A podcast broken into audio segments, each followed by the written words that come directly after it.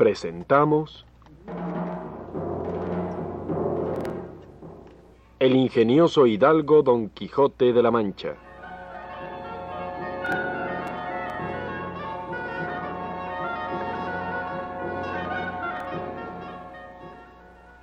Escrita por Don Miguel de Cervantes Saavedra.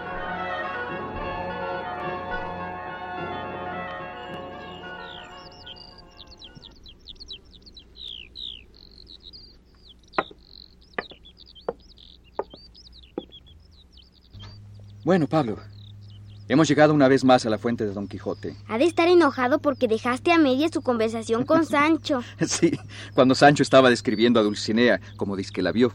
Con un lunar sobre el labio como bigote, con siete pelos rubios y largos, largos. Oigamos lo que le contestó Don Quijote.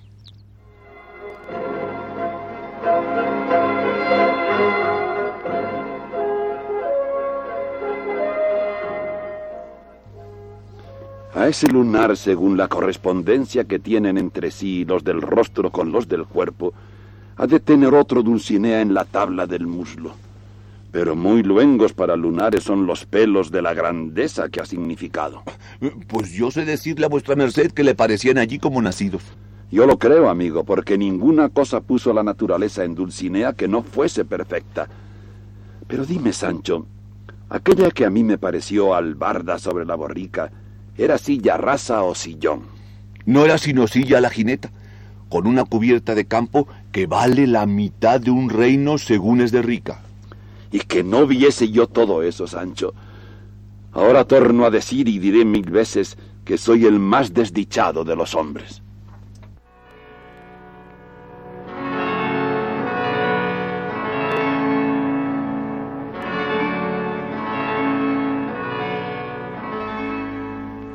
¡Qué bárbaro Sancho! ¡Qué manera de decir mentiras! Mucho trabajo le costaba a Sancho aguantar la risa al ver con cuánta facilidad engañaba a su señor. Como ves, Don Quijote es más crédulo que un niño. En fin, se subieron en sus bestias y siguieron el camino de Zaragoza. Don Quijote iba tan triste y pensativo que soltó la rienda rocinante que se detenía cada rato para comer hierba.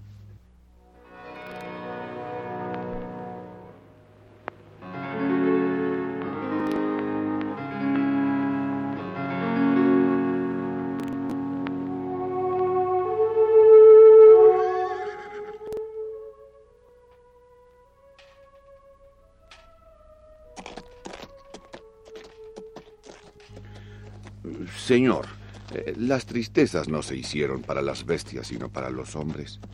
Pero si los hombres las sienten demasiado, se vuelven bestias. Vuestra merced vuelva en sí, coja las riendas a Rocinante y avive y despierte y muestre esa gallardía que conviene que tengan los caballeros andantes. ¿Qué diablos es esto? Que se lleve Satanás a cuantas dulcineas hay en el mundo, pues vale más la salud de un solo caballero andante que todos los encantos y transformaciones de la tierra. Calla, Sancho. Calla, digo, y no digas blasfemias contra aquella encantada señora, que de su desgracia yo solo tengo la culpa. De la envidia que me tienen los malos ha nacido su mala andanza. Así lo digo yo. Quien la ha habido y ve ahora, ¿cuál es el corazón que no llora? Eso puedes tú decir bien, Sancho, pues la viste en su cabal hermosura, que el encanto no se extendió a enturbiarte la vista ni a encubrirte su belleza. Contra mí solo y contra mis ojos se entereza la fuerza de su veneno. Mas con todo eso, he caído, Sancho, en una cosa, y es que me pintaste mal su belleza, porque dijiste que tenía los ojos de perlas, y tales ojos antes son de besugo que de dama. Y a lo que yo creo, los de Dulcinea deben ser verdes esmeraldas, rasgados, con celestiales arcos que le sirven de cejas. Y esas perlas, quítalas de los ojos y pónselas a los dientes, que sin duda te trocaste, Sancho, tomando los ojos por los dientes. Todo puede ser, porque también me turbó a mí su hermosura como a vuestra merced su fealdad. Pero encomendémoslo todo a Dios, que Él es sabidor de las cosas de este mal mundo que tenemos, donde apenas se haya cosa que esté sin mezcla de maldad, embuste y villaquería. Una cosa me pesa, señor mío, Y es pensar qué se ha de hacer cuando vuestra merced venza algún gigante o otro caballero y le mande que se vaya a presentar ante la hermosura de mi señora Dulcinea. ¿Dónde la ha de hallar este pobre gigante o este pobre mísero caballero vencido? Paréceme que los veo andar por el toboso hechos unos bausanes buscando a mi señora Dulcinea, y aunque la encuentre en mitad de la calle, no la conocerán más que mi padre. Quizás Sancho no se extenderá el encantamiento a quitar el conocimiento de Dulcinea a los vencidos y presentados gigantes y caballeros. En uno o dos de los primeros que yo venza y envíe, haremos la experiencia si la ven o no mandándoles que vuelvan a darme relación de lo que les hubiere sucedido. Mm, digo, señor, que me ha parecido bien lo que vuestra merced ha dicho. Y si es que ella a solo vuestra merced se encubre, la desgracia más será de vuestra merced que suya. Pero como la señora Dulcinea tenga buena salud y contento, nosotros por acá nos avendremos y lo pasaremos lo mejor que pudiésemos, buscando nuestras aventuras y dejando al tiempo que haga de las suyas, que él es mejor médico de estas y otras mayores enfermedades.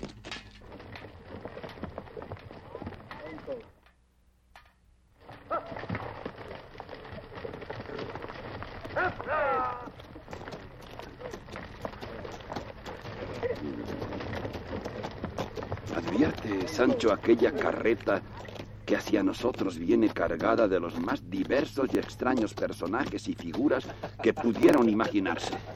A mi fe que si mis pecadores ojos no me engañan, el que guía las mulas es un feo demonio. O yo veo poco, aquella es la figura misma de la muerte con rostro humano. Y junto a ella viene un ángel con unas grandes y pintadas alas, y al otro lado hay un emperador con una corona de oro en la cabeza. Advierte Sancho al pie de la muerte va sentado el dios Cupido sin venda en los ojos con su arco, su carcaj y sus flechas. Y viene un caballero armado de punta en blanco que no trae morrión ni celada, sino un sombrero lleno de plumas de diversos colores. Y se ven otras personas con diferentes trajes y rostros. Todo lo cual, Sancho, alegra mi corazón porque me ofrece alguna nueva y peligrosa aventura. Todo lo cual, mi señor, me llena el corazón de miedo. Mas yo estoy dispuesto a cometer cualquier peligro. Eh, carretero, cochero, diablo, lo que eres. No tardes en decirme quién eres y a dónde vas y quién es la gente que llevas en tu carricoche, que más parece la barca de Carón que carreta. Señor, nosotros somos recitantes de la compañía de Angulo el Malo. Venimos de representar el auto de las Cortes de la Muerte y vamos a hacer lo mismo en otro lugar, que por estar tan cerca y excusar el trabajo de desnudarnos y volvernos a vestir, nos vamos vestidos con los mismos vestidos que representamos. Eh, aquel mancebo va de muerte. El otro de ángel. Aquella mujer va de reina. El otro de soldado. Y yo de demonio. Y soy una de las principales figuras. Y si otra cosa desea saber vuestra merced, pregúntemelo. que como soy el diablo, todo lo sé. Por la fe de caballero andante, que así como vi este carro imaginé que alguna aventura se me ofrecía. Y ahora digo que es menester tocar las apariencias con la mano para quedar desengañado. Andad con Dios, buena gente, y haced vuestra fiesta, y mirad si mandáis algo en que pueda seros de provecho, que yo lo haré con buen talante, porque desde muchacho fui aficionado a la carátula y se me iban los ojos tras la farándula. Muy bien, muy bien.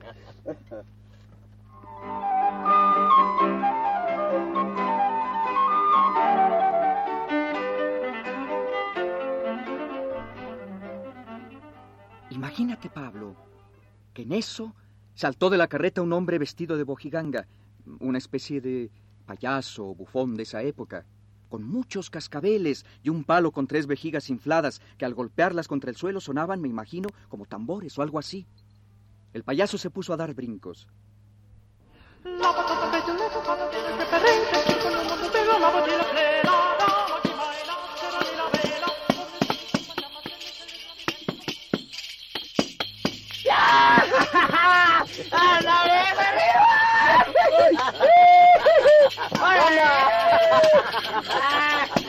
¡Diablo de Rocinante! Nunca lo vi correr tan ligero. ¡Ay, ay, ay! ¡Dará con mi señor en el suelo! Que- mira, quédate aquí, mi buen Lucio, mientras yo socorro a mi señor. ¡Vamos, muchacha, vamos! ¡Apéate de pimenta que no es tuyo! ¡Ay, pesado de ¡Antes que nosotros! ¡Ay, pecador de mí! ¡La bojiganga ha robado mi Lucio! ¡Ánimas del purgatorio! Mi amo yace en el suelo. ¿Qué haré? Por mis barbas que no sé para dónde he de correr. Mi señor o mi, o mi Lucio. ¿Y, y cómo le pega al desalmado con las vejigas? Mi señor. Sí, mi señor primero y Dios dirá. Eh, Sancho, Sancho, mi leal escudero. Estoy harto más maltrecho de lo que yo quisiera. Ya acudo, mi buen señor. Ya acudo. Levántese su merced y le ayudaré a ponerle sobre Rocinante. Bien, amigo Sancho. Eh, señor, eh, el diablo se ha llevado al rucio. ¿Qué diablo? El de las vejigas. Pues yo lo cobraré, si bien se encerrase con él en los más oscuros calabozos del infierno. Sígueme, Sancho, que la carreta va despacio y con las mulas de ella satisfaré la pérdida del rucio. No hay para qué, señor. Vuestra merced temple su cólera, que según me parece ya el diablo ha dejado al rucio y vuelve a la querencia. Con todo eso, será bien castigar el descomedimiento de aquel demonio en alguno de los de la carreta, aunque sea el mismo emperador. Quítesele a vuestra merced eso de la imaginación y tome mi consejo, que es que nunca se ponga con farsantes. Sepa vuestra merced que como son gentes alegres y de placer, todos los favorecen, todos los amparan, ayudan y estiman, y más siendo de aquellos de las compañías reales que todos en sus trajes y composturas parecen unos príncipes. Con todo, no se me ha de ir el demonio farsante alabando, aunque le favorezca todo el género humano. Deteneos, esperad, turba alegre y regocijada, que os quiero dar a entender cómo se han de tratar los jumentos y alimañas que sirven de caballería a los escuderos de los caballeros andantes.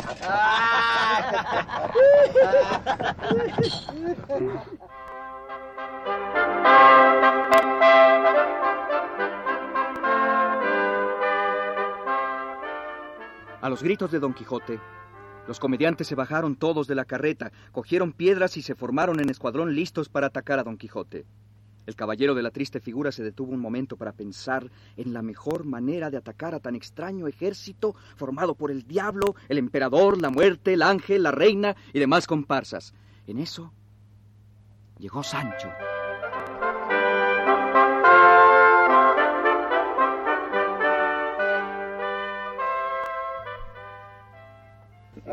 Locura sería tal empresa. Considere vuestra merced, señor mío, que para sopa de piedra no hay arma defensiva en el mundo sino embutirse en una campana de bronce. Y considere que es más temeridad que valentía acometer un hombre solo a un ejército donde está la muerte y un emperador en persona. Y si lo que he dicho no le mueve a estarse quedo, sepa que entre todos los que allí están, aunque parecen príncipes y emperadores, no hay ningún caballero andante. Ahora sí has dado, Sancho, en el punto en que puede y debe mudarse mi primer intento. Yo no puedo ni debo sacar la espada contra quien no fuere armado caballero.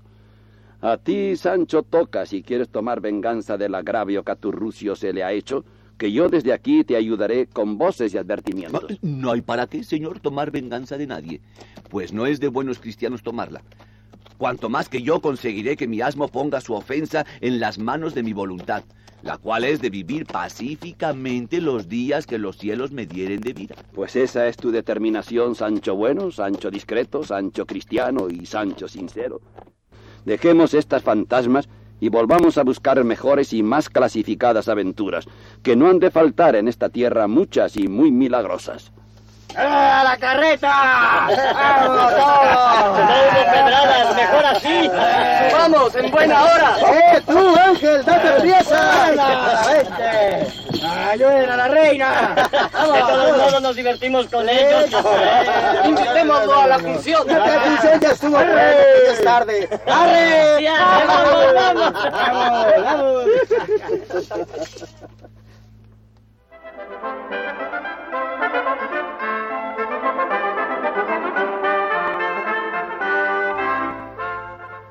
Sancho montó muy alegre en su asno y volvieron a tomar su camino él y don Quijote. Así terminó con felicidad la temerosa aventura de la carreta de la muerte. Gracias sean dadas al saludable consejo que Sancho Panza dio a su amo. ¿Y qué aventura viene ahora? La del caballero de los espejos. Pero antes, oigamos la interesante plática que tuvieron Sancho y don Quijote la noche de ese día debajo de unos frondosos árboles mientras cenaban.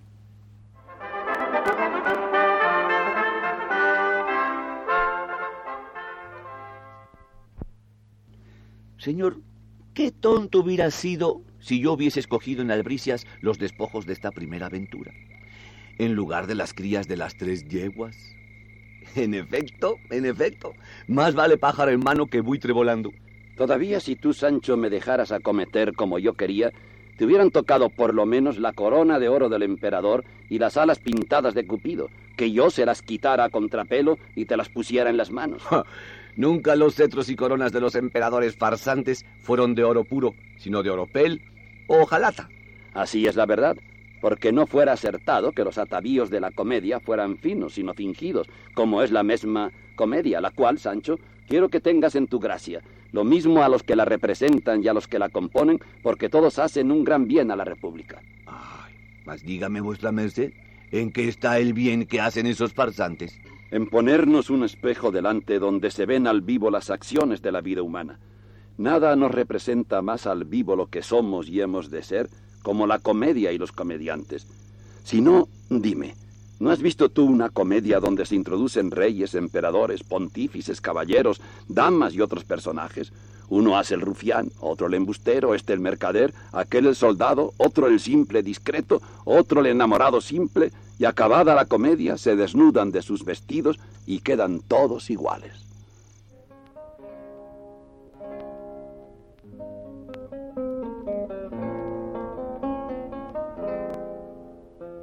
Lo siento, Pablo. Tenemos mala suerte con el tiempo. Mañana seguiremos con esta plática y con las aventuras del caballero de los espejos.